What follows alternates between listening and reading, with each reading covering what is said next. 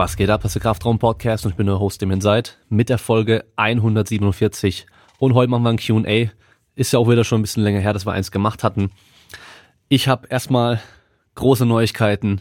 Also für alle, die jetzt ähm, mir auf Instagram nicht folgen oder mir bei YouTube nicht folgen. Ich habe endlich, nachdem ich es ja schon oft angekündigt hatte und oft immer wieder gesagt hatte, dass ich da, ich bin dran, ich bin dran, ich, es kommt bald, es kommt bald. Endlich gibt es offiziell Kraftraum Merchandise. Ich hab's direkt schon an, hier mein Tanktop.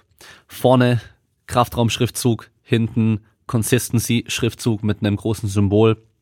Und äh, sind sehr geil geworden. Die Sachen kann man sich bei damienseid.de slash shop anschauen und da dann auch bestellen. Wir machen es per Vorbestellung.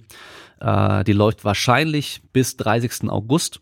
Vielleicht aber auch schon früher. Ähm, weil es sind jetzt doch schon einige Bestellungen reingegangen.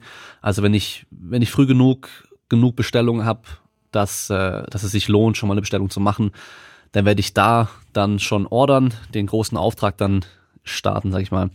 Und äh, dass ihr dann eure Sachen früher bekommt. Es gibt T-Shirts, es gibt Tanktops, es gibt Frauen-T-Shirts und es gibt noch Hoodies. Und generell sind die alle sehr hochwertig. Das Männer-T-Shirt ist extra länger geschnitten. Ähm, Im Endeffekt, ihr könnt einfach auf YouTube gehen und mein letztes Video anschauen. Ähm, also jetzt nicht dieses Video, weil ich mache den Podcast hier jetzt auch mit Video, äh, sondern das Video davor. Äh, ich glaube, es heißt, endlich ist es soweit. Ja doch, genauso müsste es heißen. Und da gibt's einen kurzen Trailer zu den Sachen äh, aus dem Training raus mit ein paar Leuten. Äh, ist ganz cool geworden. Und dann danach spreche ich noch ein bisschen drüber und zeige auch paar Beispiele, wenn Leute das anhaben in verschiedenen Größen. Auf der Webseite auch sieht man Bilder, äh, wenn Leute das tragen. Also bei den Mädels auch, so wie bei den Männern. Und ähm, ja, es gibt bei jedem Produkt auch bei den Bildern als letztes Bild immer die Größentabelle wenn ihr euch nicht sicher seid, welche Größe ihr braucht und ähm, die Beispiele, die da drin sind, euch nicht weiterhelfen, dann schaut einfach mal die Größentabelle durch. Die sind in der Regel sehr genau und ihr könnt mit eurem Lieblings-T-Shirt, Hoodie, sonst irgendwas das vergleichen. Wie lang ist das T-Shirt, wie breit ist das T-Shirt, was ich gerne trage und einfach damit abgleichen. Dann wird es in der Regel auch so passen, äh, wenn die dann ähnlich sind. Und ähm, sonst einfach mir kurz schreiben, fragen und dann kann ich euch vielleicht auch weiterhelfen. Genau, also ich bin auf jeden Fall sehr stolz drauf, dass es endlich geklappt hat und äh, das Design ist ziemlich cool geworden. Ich bin, äh, ich bin echt zufrieden damit und äh, bin dann auch echt gespannt, was ihr sagen werdet, wenn ihr die Dinger dann selbst in der Hand habt und tragen könnt. Ähm, wer mir noch nicht folgt bei Instagram, einfach bei @damonside folgen, dann verpasst ihr auch solche Sachen nicht. Es wird auch äh, bald ein Gewinnspiel geben, dass man ein paar Sachen gewinnen kann, äh, dann auch direkt über Instagram. Dann bei YouTube abonnieren, Wer jetzt hier gerade bei YouTube schaut, einfach noch abonnieren, Daumen hoch. Und sonst bei eurer Podcast-App einfach abonnieren, subscriben, folgen, je nachdem, wie man es dann nennen mag. Ähm, wir sind ja auf allen Plattformen vertreten. Und da dann auch gerne Bewertungen abgeben, fünf sterne bewertungen abgeben, was dazu schreiben. Und sonst gibt's noch die Möglichkeit, mit dem Code Kraftraum einmal bei fitmart.de auf ESM-Produkte 20% zu sparen, dann bei sbarrel.com auf die Hosen, T-Shirts und Hemden, alles was wir da haben, 10% zu sparen und dann bei simpleproducts.de auf die ganzen Equipment-Sachen, die sie da haben, also Gewichte, Stangen, Racks, Bänke und so weiter, 7% zu sparen. Und wenn ihr das macht, könnt ihr damit den Podcast auch direkt wieder unterstützen. Und sonst noch gibt es die Möglichkeit bei patreon.com slash Kraftraum-Supporter zu werden. Und da gibt es dann noch einmal im Monat einen exklusiven Livestream nur für die Supporter. Da kann man dann seine Trainingspläne einsenden, seine Trainingsvideos einsenden oder seine Fragen einsenden und dann sprechen wir die da durch. Und von hier aus können wir schon starten mit den Fragen. Heute ist es bunt gemischt. Ich muss mal gucken, welche ich davon als, äh, als Titel für die Folge nehme, weil man, es ist schon so, dass man muss leider ja eigentlich bei solchen Podcasts auch, also bei Videos auf YouTube ist es ganz krass. Da muss dieses Thumbnail, dieses Bild muss extrem übertrieben sein, es muss knallen, es muss äh, bunt sein, hohen Kontrast haben und irgendwie am besten bescheuerten Gesichtsausdruck und was weiß ich was, damit die Leute einfach draufklicken. Und der Titel muss genauso sein, dass die Leute einfach draufklicken. Also du kannst das beste Video machen, total seriös, mit einem super Inhalt. Von mir aus super wissenschaftlich, was weiß ich was. Aber wenn das Bild nicht äh, total gestört ist, dann klickt halt keiner drauf. Leider. So ist es halt. Und bei dem Podcast, ich merke es teilweise schon auch, wenn ich da nicht, nicht drauf achte, was ich da als Titel hinmache, dann wird die Folge weniger gehört, weil die Leute einfach denken, ja, nicht interessant für mich oder klingt nicht so interessant. Und klar, jetzt habe ich hier, keine Ahnung, 10, 12, 15 Fragen irgendwie und äh, muss halt gucken, was ich dann als Titel dafür nehme. Aber wir fangen mal mit der ersten Frage an. Und zwar, was bringt denen wirklich und macht es und wann macht es für wen Sinn? Ja, also was bringt denen wirklich? Ähm, also generell denen macht dein Muskel oder deine Sehne im, im also wenn du sinnvoll dehnst, sag ich mal, und nicht wie so ein Gestörter, dann macht es die Sachen nicht länger. Ähm, es kann dazu führen, dass halt die, die Ruhelänge, das heißt, wie stark diese Sarkomere dann insgesamt innen drin überlappen, dass sich das verändert zum Beispiel.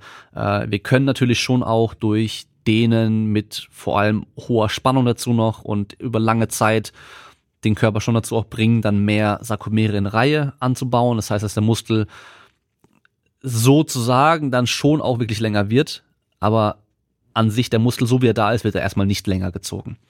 Ähm, akut wirst du durch Dehnen, es kommt immer ein bisschen auf die Form vom Dehnen auch drauf an, ob du statisch oder dynamisch dehnst, ähm, wirst du Ruhespannung, also die Spannung im Muskel vor allem einfach reduzieren können. Das heißt, wenn du dich verspannt fühlst, kannst du dich einfach dehnen und dann wird die Spannung akut weniger sein. Aber das wird nicht den ganzen Tag dann so sein, sondern wird erstmal nur akut sein. Wie lange, kann ich dir nicht genau sagen. Und wann es für wen sind, also was man auf jeden Fall noch sagen kann, äh, was ja früher vor, vor 10, 20, 30 Jahren gesagt wurde, dass denen vor dem Sport das Verletzungsrisiko senkt, das stimmt auf jeden Fall nicht. Ja, also da haben wir auf jeden Fall jetzt mittlerweile genug Daten dafür, dass wir sagen können, denen vor dem Sport senkt das Verletzungsrisiko nicht.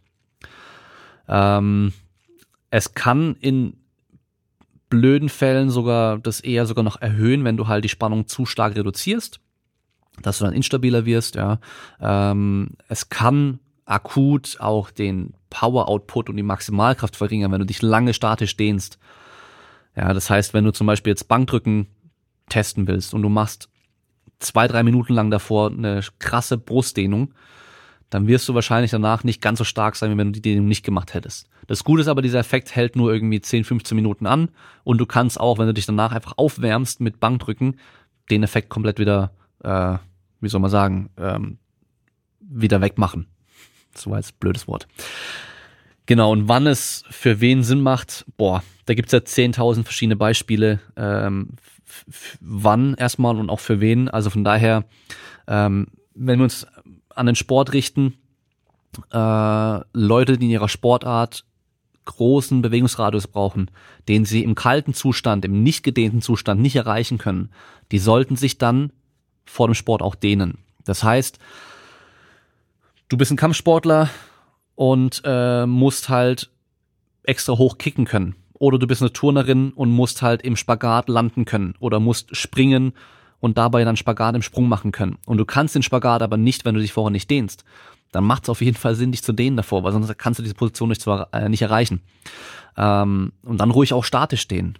Wenn es dir dann am, oder im Endeffekt so dehnen, wie du weißt, dass du am einfachsten in diese Position wieder reinkommst. Das kann statisch, dynamisch, aktiv, passiv sein, ist erstmal dann egal. Ja. Und dann, wenn du halt gezielt Spannung reduzieren möchtest, dann kannst du dich auch wieder dehnen. Nächste Frage ist Cryotherapy oder Eisbäder für die Regeneration. Gibt es da belegte Effekte oder alles Humbug? Also diese, diese Kryotherapie ist im Endeffekt so ähm, meistens Ganzkörper äh, mit einer kalten Luft oder einem, einem Eiszimmer kann man es nennen, ja, also so, so ein Kältezimmer, Kältekammer, dass man da reingeht äh, oder halt Eisbäder, also in sehr, sehr kaltes Wasser reingehen und da in der Regel auch den ganzen Körper oder halt eben nur bestimmte Körperpartien. Äh, kalte Duschen sind in der Regel wahrscheinlich nicht kalt genug. Das ist das Problem so. Ähm, die haben auf jeden Fall Effekte. Die haben auch belegte Effekte. Der Mechanismus dahinter, der ist noch nicht klar. Ähm, was wir auf jeden Fall damit erreichen können, ist, dass wir Entzündungsprozesse hemmen können oder unterdrücken können. Was natürlich positiv sein kann. Also es gab da Untersuchungen, da wurden die Leute eben haben die halt ein hartes Training irgendwie machen müssen und am nächsten Tag dann wieder das harte Training machen müssen. Und die haben geschaut, wie gut die performen bei diesem zweiten Training. Und die, die dann eben Eisbäder oder so, so ähm, Kältekammer gemacht haben, die waren am zweiten Tag dann leistungsfähiger. Aber mittlerweile kamen auch wieder ein paar Sachen raus, wo der Effekt eben nicht nachgewiesen werden konnte. Dass man zum Beispiel am Turniertag, wenn man so ein Turnierwochenende hat, dass man am Samstag und am Sonntag antreten muss. Und äh, beide Tage gehen relativ lange, dann wird es wahrscheinlich, hätte man damals gesagt, wird Sinn machen. Habe ich auch im Podcast, glaube ich, vor 100 Folgen irgendwann mal auch gesagt schon. Wird Sinn machen, an Tag eins direkt nach Ende des Tag eins in Kältebecken zu gehen oder so eine Kältekammer zu gehen, dass man eben am Tag zwei wieder leistungsfähig ist. Aber jetzt gab es Untersuchungen, da wurde es eben, konnte man das nicht nachweisen, dass man danach leistungsfähiger ist. Ähm, negativ an dieser ganzen Geschichte ist einfach, dass wir diese Entzündungsprozesse hemmen, die natürlich auch für Adaptionen extrem wichtig sind. Muskelaufbau vor allem, Muskelreparatur. Das heißt, wenn wir eigentlich Muskelaufbau als Ziel haben, was ja viele Sportler oder alle Kraftsportler eigentlich als Ziel haben, würde es keinen Sinn machen, gerade in so einer, in so einer Hypertrophiephase, wenn das Ziel Muskelaufbau ist, da immer ins kalte Becken zu gehen nach dem Training. Macht auf gar keinen Fall Sinn, weil wir unterdrücken komplett diese Anpassungsprozesse. Ähm, der Mechanismus dahinter, der ist noch nicht ganz klar. Da kam erst letztes Jahr wieder was raus, ähm, wo sie das eben nachprüfen wollten mit Entzündungsmarkern und so weiter und da konnte eben kein Effekt gezeigt werden.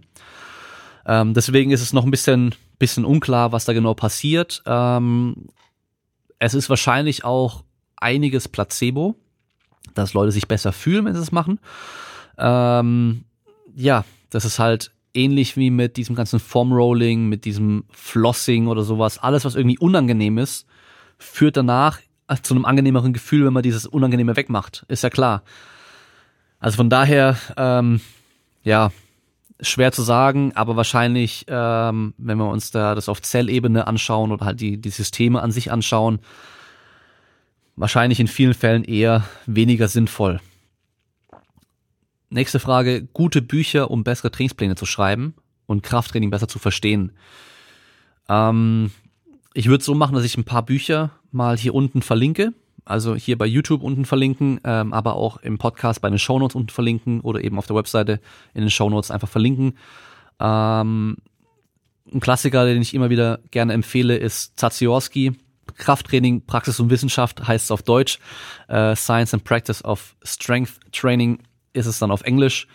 Ich habe die deutsche Ausgabe mir vor Ewigkeiten mal geholt, nur weil sie günstiger war als die äh, englischsprachige. Aber ich habe die englischsprachige mittlerweile auch schon gelesen. Da kam jetzt auch vor, ich glaube, im Sommer, im Juni oder so kam jetzt auch die dritte Ausgabe davon erst raus. Ähm, da ist auch noch dann Velocity Based Training und sowas mit drin. Ähm, das ist ein super Buch, weil es ist eigentlich von grundlegend Training bis halt irgendwie auch komplexe Geschichten eigentlich alles drin. Ähm, wenn man nur ein Buch kaufen könnte, dann würde ich wahrscheinlich das empfehlen. Dann das Buch, was mich in letzter Zeit am meisten irgendwie noch äh, positiv beeindruckt hat, war The System. Äh, irgendwie Soviet Periodization for the American Strength Coach, irgendwie sowas heißt das, glaube ich. Äh, Werde ich einfach auch unten verlinken. Äh, auch sehr cool, gibt auch eine ganz gute Übersicht über Training allgemein nochmal. Und dann auch eben verschiedene Periodisierungsmodelle und so weiter dann auch eben, wie man dann auch Training planen kann, sinnvoll, äh, finde ich dann auch eben sehr gut. Dann nochmal grundlegend zur Periodisierung einfach Periodization von Bomper ist da auch ein Klassiker eigentlich und äh, hilft auf jeden Fall auch, das Ganze besser zu verstehen und ja, mal überlegen. Sonst eben ja von, von Juggernaut dieses ähm, Scientific Principles of Strength Training ist auch sehr gut, äh, gerade wer Kraftsport macht. Also gerade für den ganzen Kraftsportler das auch sehr, sehr gut. Die anderen sind auf jeden Fall noch besser, wenn man auch äh, für andere Sportarten dann irgendwie Training planen möchte. Also auch eben Athletiktraining und so weiter. Dann äh, haben wir noch von der NSCA das Essentials of Strength and Conditioning. Das gibt's glaube ich nicht auf Deutsch, gibt's nur auf Englisch. Auf jeden Fall auch sehr gut. Da geht, da ist wirklich von A bis Z eigentlich alles drin. Äh, das Problem natürlich bei Büchern, die von A bis Z alles drin haben, ist, dass meistens alles nicht so umfangreich sein kann und auch nicht ähm, auf dem aller, aller, aller, aller neuesten Stand auch sein kann. Aber um umfassend erstmal das Thema zu lernen, auf jeden Fall sehr gut. Aber wie gesagt, ich werde einfach alles unten in den Show Notes ähm, verlinken dann. So, die nächste Frage. Wie am besten planen, wenn man zwei Powerlifting-Wettkämpfe nur wenige Wochen nacheinander hat? Dann, ähm, ja, also ich sag mal so, erstmal generell ist es nicht so schwer, Kraft zu halten. Gerade im Powerlifting, wo es wirklich nur um Maximalkraft geht, ist es was anderes, wie wenn wir uns Sportarten anschauen, wo man viele Qualitäten irgendwie gleichzeitig braucht. Da ist Powerlifting recht einfach. Ich werde auch in Zukunft, in naher Zukunft eine, einen Podcast oder mehrere Podcasts über Periodisierung machen. Und da werde ich eben auch über sowas dann sprechen. Und wenn du zwei Powerlifting-Wettkämpfe hast, würde ich mich generell erstmal dazu entscheiden, welcher ist der wichtiger? Welcher, welcher Wettkampf ist dir da wichtiger? Bei welchem Wettkampf willst du auf jeden Fall die Leistung bringen? Wenn es zwei Wettkämpfe sind, die einfach an sich unwichtig sind für deine Saison oder so, dann such dir einfach einen aus, wo du sagst, okay, da will ich auf Höhepunkt sein und dann auch wirklich entsprechend dein Training auch so planen, dass du den einen vielleicht den ersten zum Beispiel eher aus dem Training rausmachst und dann den, oder ja doch eher aus dem Training rausmachst und den anderen dann Vollgas noch wirklich mit dem richtigen Peak machst. Äh, du könntest natürlich auch, wenn es nur zum Beispiel zwei Wochen oder drei Wochen sind, dann einfach auf den ersten Wettkampf hin hintrainieren und dann einfach nochmal zwei, drei Wochen mit niedrigen Wiederholungszahlen weiter Gas geben, äh, in der ersten Woche vielleicht ein bisschen höheren Umfang, dann wieder ein bisschen weniger und dann beim, beim zweiten Wettkampf auch nochmal performen und soll es in der Regel auch eine, eine entsprechende Leistung auch wieder bringen können. Ähm, ja, also ist an sich kommt wieder kommt immer ein bisschen auch drauf an, eben wie wie krass du den Peak machen möchtest für den ersten oder zweiten Wettkampf dann und äh, wie viel Wettkampferfahrung du auch schon hast.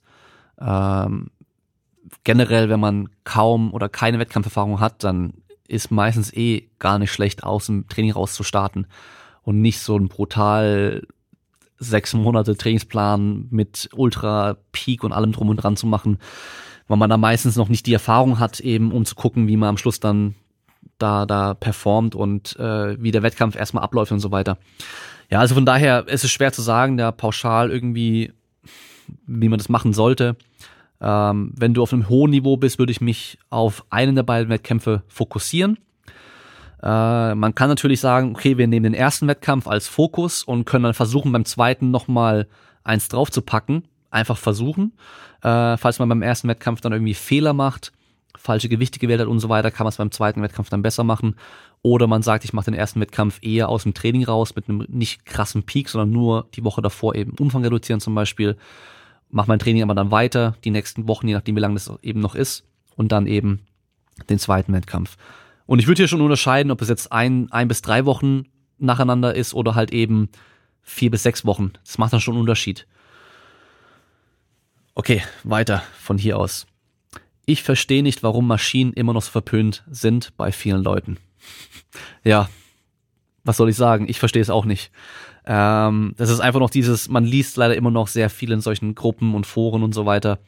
Ähm, funktionell ist einmal der Begriff. Ja, ist halt funktioneller oder halt ist keine so statische Bewegung oder nicht geführt oder dann gibt's die tiefen Muskulatur, die stabilisierende Muskulatur und bla bla bla. Aber die Leute können dir meistens nicht sagen, was ist denn eine tiefe Muskulatur? Welche meinst du? Wenn sie dann mit tiefliegenden Schichten kommen, dann ist ja eh Quatsch, weil haben sie auf jeden Fall nicht verstanden, wie ein Muskel aufgebaut ist, wie ein Muskel funktioniert.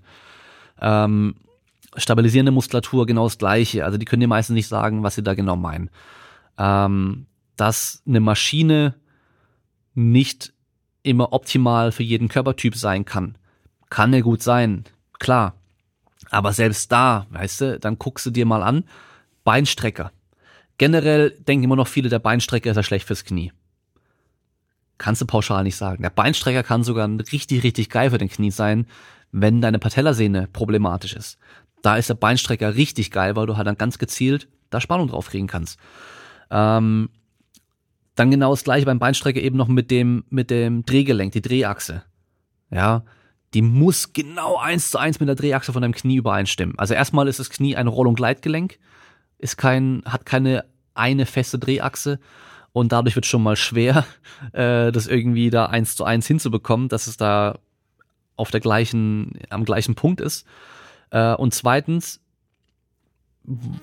wo ist das Problem, wenn die Drehachse ein bisschen woanders ist? Du hast einfach nur Widerstand. Ja, dann ist er halt nicht nicht durchgehend gleichbleibend über die ganze Bewegung hinweg, aber an sich, wo ist das Problem? Es macht keinen Unterschied. Es ist erstmal ziemlich egal. Dein Knie ist nicht so fragil, dass es sofort explodiert, wenn, der, wenn die Drehachse ein bisschen woanders ist. Also von daher, wir haben einfach nur Widerstand und ja, Maschinen können sehr, sehr geil sein. Ja, also es gibt Maschinen, die, da gibt es einfach keine Alternative als, als freie Übung. Ähm, es gibt Maschinen, die sind einfach deutlich besser als freie Übungen, weil man zum Beispiel durchgehenden Widerstand haben, der bei einer freien Übung eben nicht da ist. Da haben wir es meistens immer nur an einem Punkt, den höchsten Widerstand, eben weil wir dann halt nur mit dem, Gleich mit dem Schwergewicht arbeiten können. Ähm, äh, Schwergewicht, mit der Schwerkraft arbeiten können, also Erdanziehungskraft, das heißt, das Gewicht steht immer nur nach unten. Äh, beim Seitheben zum Beispiel, wenn ich das Gewicht an der Seite noch unten hängen habe und dann anfange, nach außen zu gehen, habe ich kaum Widerstand nur die Trägheit eigentlich. Und erst wenn ich meinen Arm 90 Grad abgespreizt habe, also parallel zum Boden habe, da habe ich den höchsten Widerstand. Und Überzüge genau das gleiche von mir aus. Ja, da kann ich, wenn ich mich auf die Bank drauflege, Überzüge mache, habe ich halt oben kaum Widerstand, aber halt, wenn die Arme parallel zum Boden sind, habe ich den maximalen Widerstand. An so einer Überzugmaschine habe ich durch diese durch diese Exzenterscheibe, wo dann so ein Band drüber läuft, einfach durchgehenden Widerstand. Und dann kann man sogar sagen, an welchem Punkt man den höchsten Widerstand haben möchte, wenn eben dieser Abstand oder der, der ähm, die Form der dieser Extenderscheibe halt ein bisschen unterschiedlich ist. Also von daher, Maschinen können super, super geil sein. Isolationsübungen können super geil sein, aber auch für Sportler wirklich, ja. Ähm, wenn, ich einen, wenn ich einen Sprinter habe und der braucht einfach Oberschenkelrückseite, ganz gezielt die Hamstrings, dann kann ich mit dem Leg Curls machen an der Maschine, weil ich genau die Hamstrings damit trainiere. Ja, wenn der da einfach nur ein bisschen mehr Masse erstmal braucht, dann ist es super gut damit. Also von daher, ich verstehe es auch nicht. Aber kommen wir zur nächsten Frage. Zweimal die Woche ins Gym genug für Muskelaufbau. Trainiere seit fünf Jahren und habe zweimal die Woche Footballtraining. Ähm, da müssen wir einfach erstmal weggehen von diesem Gedanken, dass es ein Optimum gibt und dass es halt nur ein Entweder-Oder gibt. Also es ist immer, es ist immer so ein Graubereich, immer so ein Kontinuum. Zweimal die Woche ins Gym ist für Muskelaufbau besser als einmal die Woche oder gar nicht ins Gym. Ja. Und du kannst mit zweimal die Woche im Gym auch besser Muskeln aufbauen als dreimal die Woche im Gym. Wenn du es gescheit machst und wenn du dreimal die Woche halt Kacke machst, dann wird es einfach nicht so gut funktionieren. Also von daher, es ist immer besser als nix, das sowieso. Ähm, dadurch, dass du zweimal die Woche noch Footballtraining hast, wirst du halt auch deine Belastung irgendwie anders steuern müssen als jemand, der kein Footballtraining hat. Von daher sind wahrscheinlich zweimal die Woche auch sehr gut, um da eben auch Muskelaufbau zu generieren. Äh, muss natürlich nur dann beachten, was, was ist mein Ziel für Muskelaufbau im Training, was muss ich da machen? Ich brauche hohe Spannung, ich brauche eine hohe Ermüdung im Endeffekt und ähm, mein Training dann entsprechend auch planen und du kannst super mit zweimal die Woche Krafttraining im Gym, Muskeln aufbauen, vor allem wenn du noch zweimal die Woche, zweimal die Woche noch Footballtraining hast, funktioniert. Also auf jeden Fall. Genug geht immer davon aus, es gibt halt einen Punkt, ab da gibt's erst Muskelaufbau. Also wie die Frage gestellt hast, meine ich ja. Also es ist nicht so, dass man erst ab viermal die Woche Muskeln aufbauen kann, sondern du kannst auch schon mit zweimal die Woche, auch mit einmal die Woche, auch mit alle zehn Tage. Natürlich nicht optimal. Das Optimum, da sprechen wir meistens eh nie davon bei Hobbysportlern, weil ja, du wirst wahrscheinlich noch arbeiten müssen, du hast wahrscheinlich noch andere Verpflichtungen und so weiter. Du hast auch in Anführungszeichen nur zweimal die Woche Football. Das heißt, ein Profi-Footballspieler in der NFL, der wird wahrscheinlich öfter im Gym sein als du und wird auch öfter Football trainieren als du. Aber der macht auch sonst nichts. Also von daher äh, auf jeden Fall genug, um Muskelaufbau erzielen zu können. Dann von hier aus geht's weiter mit, wie das Ausdauertraining für Fußballer gestalten. Ähm, schwer pauschal zu sagen, weil Fußballer kann ähm, hier irgendwie in der Dorfliga sein, am Wochenende mal kicken gehen oder halt eben äh, erste Bundesligaspieler auf allerhöchstem Niveau. Von daher sehr schwer zu sagen. Ähm, generell kann man solche Fragen so beantworten, dass man sich überlegt, welche Energiesysteme brauche ich bei meiner Sportart welche Belastungsdauer habe ich da, welche Pausenzeiten habe ich da, welche Distanzen lege ich zurück als Fußballspieler. Also Fußballmannschaften im höchsten Bereich haben nicht umsonst GPS-Tracking dabei, um einfach so gucken, wie viel Kilometer legt der Spieler im Spiel zurück, wie viele Kilometer oder wie viele Meter hat der in bestimmten Geschwindigkeiten und so weiter, wie viel Pause hat er zwischen den Läufen, zwischen den Beschleunigungen und so weiter. Dass sie einfach da ein bisschen besser Bescheid wissen, auch was sie trainieren müssen. Ähm, das kannst du dir aber auch selber für dich einfach mal ganz grob überlegen, so, okay, im Training renne ich nicht so viel. Vielleicht bin ich da eher einer, der faul ist. Und im Spiel renne ich mehr. Oder je nach Position macht es auch einen Unterschied. Das heißt, guck einfach, was du in deinem Training schon machst. Also wenn ihr bei euch im, im Fußballtraining schon sehr viele kleine Spiele macht, irgendwie vier gegen vier oder sowas, wo du halt echt viel am Sprinten bist, viel in diesem ähm, kurz Vollgas geben, dann wieder kurz bisschen ausruhen, wieder Vollgas geben und so weiter. Ähm, aber halt eben dieses ganze längere, langfristige, einfach mal joggen zum Beispiel fehlt, dann wird es wahrscheinlich Sinn machen, da vielleicht einmal die Woche noch ein bisschen sowas mit einzuplanen, ja, dass du einfach dann die Energiesysteme, die du alle brauchst, auch wirklich trainierst. Und dann natürlich auch gucken so, wo bin ich gerade in der Saison? Bin ich in der Vorbereitung? Bin ich mittendrin? Bin ich in der Pause? Was weiß ich? Und ähm, deswegen, ich kann es dir da einfach nicht pauschal sagen. Ja. Nächste Frage. Oh je. Gibt es Studien dazu, ob man durch ein offenes Fenster einen Zug bekommen kann? Ja. Oh, es zieht, mach bitte zu, ich äh, krieg sonst einen steifen Nacken. Das ist ja so dieses, dieser Klassiker.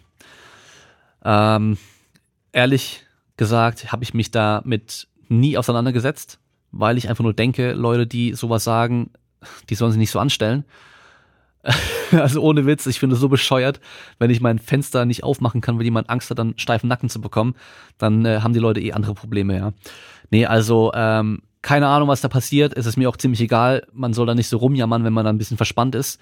Ähm, als ob so ein bisschen Temperaturunterschied äh, dazu führt, dass man auf einmal einen steifen Nacken bekommt. Ich weiß es nicht. Also ganz ehrlich, keine Ahnung, stelle nicht so an, würde ich sagen. Und äh, mach ein bisschen Krafttraining, das hilft wahrscheinlich, oder beweg dich ein bisschen. Äh, von daher, ich habe keine Ahnung. Nächste Frage. Wann setzt du Zughilfen ein? Sollte man lieber ohne trainieren für mehr Griffkraft? Kommt drauf an. so wie immer. Also, Beispiel bei mir. Ich halte jetzt mal meine Hand in die Kamera. Ja, also ich habe Riesenpranken und ich habe noch nie ein Problem gehabt, äh, irgendwie ein Gewicht nicht halten zu können, was ich auch kreuzheben kann. Natürlich gibt es ein Gewicht, was ich nicht halten kann, aber das Gewicht, was ich kreuzheben kann, kann ich problemlos halten. Das heißt, ich trainiere auch, jetzt gerade wenn ich viel Kreuzheben mache und viele Wiederholungen machen muss, trainiere ich immer mit, äh, mit Zughilfen. Weil ich habe keinen Bock mir immer die Hände am Arsch zu machen und ähm, ja, ich, ich brauche es einfach nicht trainieren, weil ich weiß, ich kann es eh halten, auch wenn ich es nicht trainiere. Jemand, der da natürlich Probleme hat mit der Griffkraft und der dann oftmals schwere Gewichte nicht halten kann, der kann mit Zughilfen und auch ohne Zughilfen trainieren. Da muss man auch überlegen, was, was ist jetzt das Ziel. Weil, wenn ich jetzt ohne Zughilfen trainiere und deswegen mein Kreuzhebetraining negativ beeinflusse, weil ich halt eben das Gewicht nicht mehr halten kann deswegen nicht so viel Gewicht hochheben kann oder deswegen nicht so viel Wiederholung schaffe, der limitiert sein Kreuzhebetraining dadurch. Und da würde ich dann sagen, okay, mach dein Aufwärmen immer ohne Zughilfen, mach so viel wie es geht ohne Zughilfen, aber halt ohne dich zu limitieren.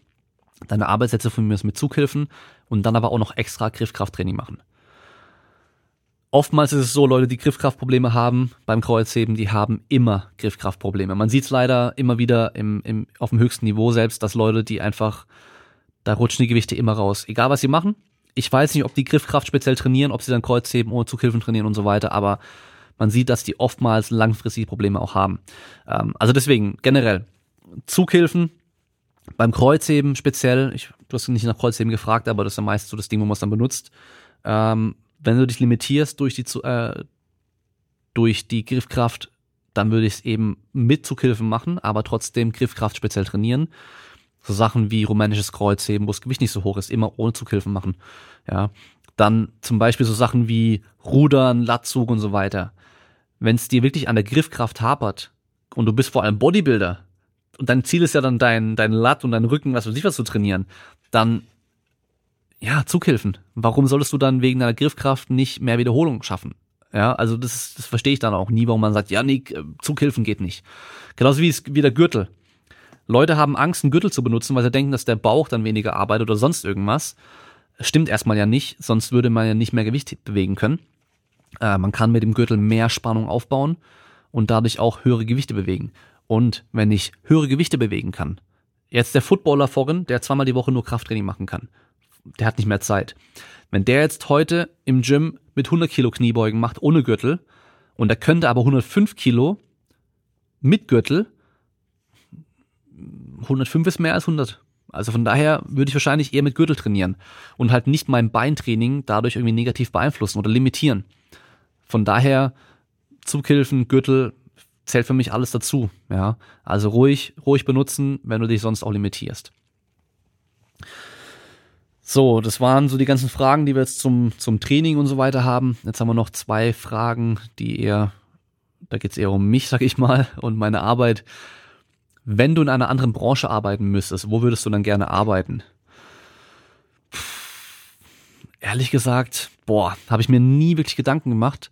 Ähm, man, man, wenn man selbstständig ist, dann ist man ja irgendwie, es gibt, man sagt nicht ohne, ohne Grund. Selbstständig heißt selbst und ständig. Man macht alles selbst und ist ständig am Arbeiten. Das ist auch wirklich wahr. Also man ist schon irgendwie auch vom Kopf her immer bei der Arbeit irgendwo auch.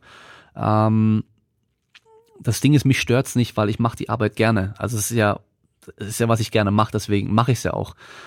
Und man denkt manchmal aber trotzdem schon so, okay, einfach irgendwo angestellt sein, seine acht Stunden absitzen sozusagen, nach Hause gehen und dann einfach chillen können, machen können, worauf man Bock hat. Wäre auch nicht schlecht und Wochenende immer frei haben und so weiter. Wäre auch nicht schlecht so, ja, aber funktioniert für mich nicht. Ähm, von daher so andere Branche, ich weiß nicht. Ich habe ähm, ich habe mal in der, ich habe mein Bogi, ich weiß nicht, ob das heute noch so heißt, also irgendwie so Praktikum, was wir in der Schule machen mussten, in der neunten oder zehnten Klasse, ich weiß schon gar nicht mehr, habe ich damals in der Werbeagentur gemacht im, im, im äh, Grafikbereich so, weil ich habe damals eben Videoschnitt gemacht für mein Tricking-Team, ich habe Webseiten schon gemacht für uns damals, ich habe Bildbearbeitung und so ein Zeug gemacht, ich habe mir Flash beigebracht gehabt, also ActionScript und so. Und ähm, ich dachte halt eigentlich, ich will sowas in der, in der Richtung machen irgendwann mal und war dann dort und habe dann gemerkt so, okay, es ist schon cool, aber den ganzen Tag vom Computer hocken müssen, wenn ich es zu Hause eh schon mache, ist halt irgendwie Kacke. ja, und da habe ich mich auch einfach nicht so gut gefühlt, weil ich halt den ganzen Tag nur gesessen bin so. Und ähm, es ist aber schon, noch immer so eine Sache, die mich halt auch interessiert. Also irgendwie auch so äh, Film, Video finde ich cool. Ähm, Tongeschichten finde ich cool. Also das sind Sachen, die mich interessieren. Irgendwas bauen ist geil, irgendwas Handwerkliches ist, ja, weiß nicht genau. Also ehrlich gesagt, ich weiß es nicht genau. Ähm, aber wahrscheinlich schon irgendwie so ein bisschen eher so die Richtung, irgendwie was bisschen kreativeres, glaube ich. Das ist schon so das, was dann eher so meins auch wäre. Ähm, in der Forschung könnte ich mir aber auch, also es gibt so viele Sachen, die eigentlich cool wären, ja. Keine Ahnung. Sänger in der Band, in der Death Metal Band, wäre auch nicht schlecht. Oder, oder Deathcore, Hardcore Band, wäre cool. Tätowierer wäre auch cool, aber da müsste ich halt üben. Also von daher, keine Ahnung, keine Ahnung. Kann ich dir echt nicht sagen. Aber das heißt ja eigentlich auch nur, dass ich gefunden habe, was für mich das Richtige ist, so, wenn ich keine Antwort darauf habe, was ich dann anderes machen würde. Und dann noch äh, ähnlich 100% Selbstständigkeit aus aktueller Sicht die richtige Entscheidung gewesen. Ja, auf jeden Fall. Also ähm, ich habe in der Schule schon gemerkt gehabt, dass, ähm, dass es für mich wahrscheinlich nicht, nicht langfristig funktionieren wird, irgendwie einen Vorgesetzten zu haben. Ähm, dann, ich verlasse mich auch ungern auf andere. Ähm, deswegen habe ich auch nie Mannschaftssport gemacht und ich will lieber, lieber habe ich es verkackt und weiß, dass ich es einfach selbst verkackt habe. Deswegen habe ich in der Schule auch nie geschummelt. Ich habe ähm, nie wirklich abgeschrieben oder, oder Spickzettel oder sowas gehabt, weil lieber habe ich eine schlechte Note, aber ich weiß halt auch, dass ich sie einfach wirklich schlecht hab, weil ich halt verkackt habe und nicht gelernt habe oder sonst irgendwas oder zu blöd war, wobei es eigentlich eher nur nie gelernt habe äh, ne, nie gelernt war und halt einfach nie da gewesen oder sowas eher so das Problem gewesen ist, ähm, als dass ich irgendwie das jetzt unehrlich dann irgendwie bestehe oder so. Das weiß nicht, das ist so, das geht so ein bisschen gegen meine Einstellung einfach. Und ähm, ja, Selbstständigkeit, ich muss sagen, ähm, ich muss noch ein bisschen besser auf jeden Fall so meine Tage planen das auf jeden Fall wirklich auch so ein bisschen Arbeitszeit einplanen und das Ganze ein bisschen besser managen mit meinem Sohn und meiner Freundin und so, dann mit gemeinsamer Zeit verbringen und allem drum und dran. Aber so an sich auf jeden Fall die richtige Entscheidung gewesen. Ähm, es ermöglicht mir auch wieder einfach neue Sachen noch anzunehmen, die ich vorher hätte nicht annehmen können, weil die Zeit gefehlt hat. Also sei es jetzt Training mit Athleten äh, oder eben andere Projekte. Ähm, und der erste Monat war aber schon so, dass ich eigentlich, ich habe glaube ich im, im, im ersten Monat weniger zustande gebracht, als ich eigentlich mir erhofft, erhofft habe, das auf jeden Fall. Und vielleicht sogar weniger als davor. Einfach weil das so, ja, noch so okay. Zeitmanagement war einfach noch so ein Thema. Äh, was meine Freundin gemeint hat, dass ich auf jeden Fall viel entspannter und gelassener gewesen bin, so die ganze letzte Zeit. Und das ist natürlich gut. Und äh, ja, ich habe auf jeden Fall auch mehr Tage mit meinem Sohn verbracht und so und halt auch echt dann einfach mehr so qualitativ hochwertige Zeit auch verbringen können. Ja, und das, das war ja auch mein Ziel so. Und äh, das werde ich alles noch optimieren noch weiter, dass eben dann halt podcast-technisch einfach mehr kommt, dass videotechnisch mehr kommt und äh, ich habe jetzt gerade sturmfrei für, also nicht wirklich zwei Wochen, aber die Woche habe ich sturmfrei. Ich gehe am Wochenende zu meiner Familie dann, äh, weil meine Tante noch den 60. Geburtstags feiert. Meine Freundin ist schon dort, äh, weil sie eben Urlaub und einfach Großeltern besuchen. Die haben einen Pool und einen schönen Garten und alles natürlich für meinen Kleinen auch ziemlich cool. Und äh, nächste Woche sind wir für zwei Tage in Leipzig. Ich mit Nico und äh, also Nico, sein Trainer, Peter Salzer und ich für die Kraft- und Leistungsdiagnostik. Dort habe ich auch noch einen Termin mit jemand anderem noch. Und ähm, ja, ich versuche jetzt halt noch diese und nächste Woche so viel möglich äh, zu machen, vorzubereiten, dass eben dann wieder ein paar Podcasts auf Lager sind. Ich habe äh, heute noch eine Podcastaufnahme. Ich habe Freitag nächste Woche eine Podcastaufnahme und noch eine Aufnahme eigentlich. Ich habe am Sonntag wahrscheinlich noch eine Aufnahme. Ich bin dran an Themen, vorzubereiten für einen Podcast, äh, für mehrere Podcasts besser gesagt, eben Periodisierung. Dann äh, will ich eben zu den einzelnen Themen noch ein bisschen mehr was machen so. Und es soll alles kommen in Zukunft und ähm, ich will da wieder auch einfach mehr machen und auch bessere Qualität auch bringen.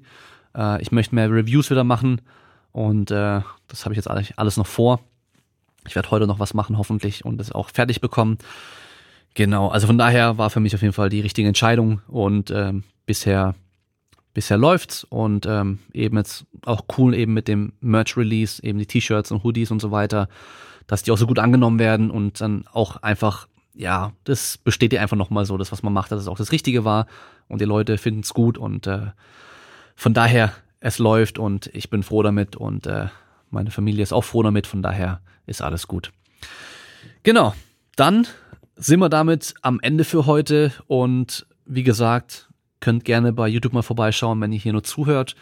Ähm, ich bin ja gerade in der Wettkampfvorbereitung für den 12.09. für den Comeback Cup bei Dedicated Sports in Bindlach bei Bayreuth. Paul durch den Wettkampf. Es sind jetzt nur noch drei Wochen Training. Äh, es war ein bisschen überraschend so, als ich in den Kalender geschaut habe, so, oh, drei Wochen, ja, ich muss mich mal ein bisschen ranhalten jetzt. Ähm, Hashtag locker 600 klappt dann hoffentlich äh, dieses Mal. Ähm, ja, Kniebeuge ist so lala, mein Knie ist einfach noch nicht 100 Prozent. Ähm, es muss einfach nur noch halten bis dahin und muss Gas geben, Bank drücken. Kann ich immer schwer einschätzen. Bisher, was so geht, fühlt sich gut an und äh, ist ordentlich auf jeden Fall. Kreuzheben, da ist eh, Kreuzheben geht beim Wettkampf einfach immer mehr als im Training, aber fühlt sich auch ganz gut an. Also von daher, ich bin gespannt, was geht. Und ähm, ich glaube, Livestream jetzt auf jeden Fall geben, 12.09. Und äh, Zuschauer können von draußen dann auf einer Leinwand zuschauen. Also wird auf jeden Fall, wird auf jeden Fall richtig cool, glaube ich. Und habe eben meine E-Mail hingeschickt mit meinen Openern und meiner Musik, die ich dann bei den Versuchen dann äh, mir ausgesucht habe zum Laufen lassen und äh, ja, habe da Musik wieder durchgehört und war dann wieder richtig, äh, richtig, richtig Bock gehabt. Also von daher, ich bin gespannt, wie es wird. Ich habe richtig Bock drauf und äh, ich freue mich und äh, genau, damit sind wir am Ende für heute. Vielen Dank fürs Zuhören, bleibt stark, bis zum nächsten Mal. Ciao.